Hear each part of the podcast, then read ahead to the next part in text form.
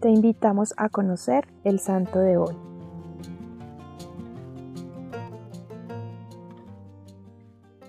Hoy te presentamos a San Estanislao.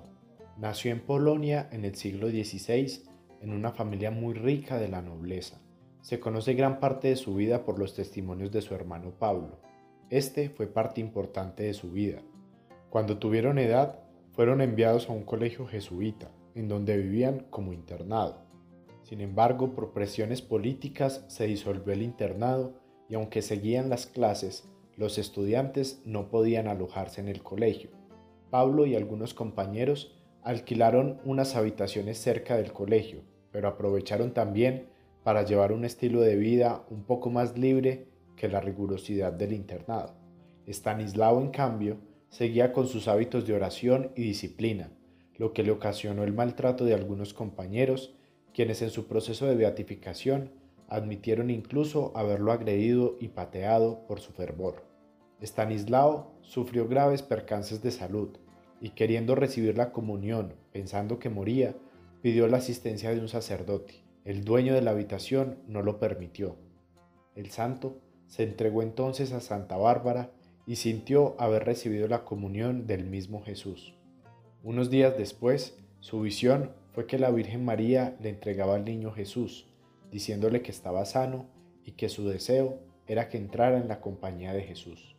Efectivamente, sintiéndose mucho mejor de salud, Estanislao comunicó a su familia el deseo de ingresar como religioso jesuita.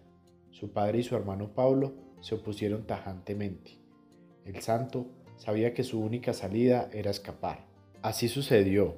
Viajando y obteniendo recomendaciones, pudo ingresar al noviciado jesuita.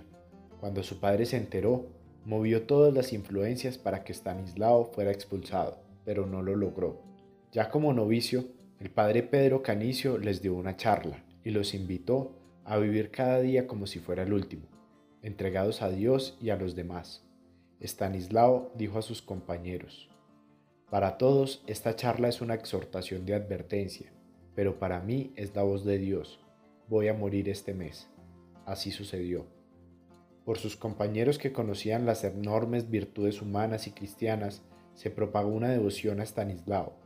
Cuando su hermano Pablo lo buscó en el noviciado, con el fin de persuadirlo para salirse, se dio cuenta de la muerte de su hermano y de la vida santa que llevó.